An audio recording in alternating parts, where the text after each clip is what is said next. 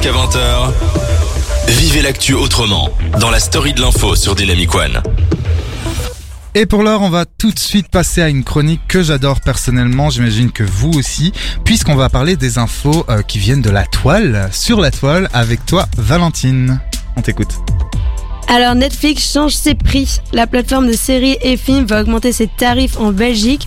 Les abonnements des clients s'élèveront de 1 à 2 euros plus cher et les consommateurs seront informés de ce changement par mail à partir de la mi-octobre. Ah bah ça, je suis, euh, je suis dégoûté. Bah oui, c'est chiant, Ouais. hein, franchement. Au début, tu commences avec des trucs, le prix sont super bas, c'est intéressant, et puis ça augmente et ça augmente et ça augmente. Bah, c'est une et- très bonne Et stratégie. pour hein. euh, Bah oui, l'abonnement un peu plus cher, ce sera même un peu plus que ça.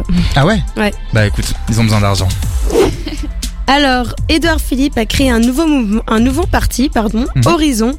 Le maire du Havre a présenté samedi 9 octobre la création d'une nouvelle formation poétique nommée Horizon. Le but est de participer à la constitution d'une nouvelle offre poétique Mhm. en élargissant la base élector- électorale d'Emmanuel Macron. Elle prétend regarder devant, mais elle s'inscrit dans la logique d'une droite Macron compatible, une droite en quête d'ordre, réclamée dans les comptes publics autant que dans la rue. Cependant, il faut retenir qu'Edouard Philippe n'a pas euh, officialisé sa candidature Ouais. et au présidentiel en avril 2022. Et en fait, euh, je pense qu'il a juste pas envie de le faire non plus. Donc, Ouais, faut pas que- euh, mélanger les deux. Ouais, je pense qu'en fait, effectivement, t'as bien raison, Edouard Philippe, qui est l'ancien premier ministre de, de Macron. Je pense qu'il va le soutenir cette année. Ouais, il va pas se présenter aux Mais élections. qu'il il vise peut-être, selon moi, c'est que mon humble avis, mais il vise peut-être 2027. Parce que ce qu'il faut savoir, c'est qu'en France, euh, on peut n'accumuler que deux mandats. Donc si Macron est réélu cette année, enfin en 2022, il pourra rester jusqu'à 2027, mais après, il faudra bien qu'il laisse la place à quelqu'un. Et donc peut-être, sait-on jamais, que ce sera Edouard Philippe.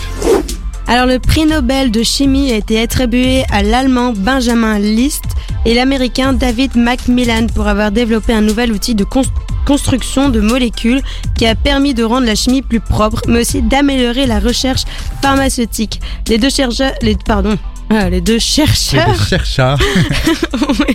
ont été récompensés pour avoir mis au point en 2000 la catalyse asymétrique, un nouveau type de catalyseur révolutionnaire. Merci beaucoup. Est-ce que tu te restes des news? Oui, encore Ah. une.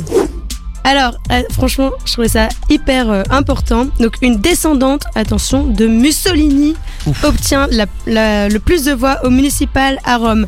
Rachel Mussolini, la petite fille du dictateur fasciste italien Benito Mussolini, a obtenu le plus euh, grand nombre de voix aux élections municipales de Rome. Donc en fait, elle a été candidate au parti d'ex- d'extrême droite Fratelli d'Italia et a obtenu plus de 8200 voix dans plus de 97% des bureaux de vote.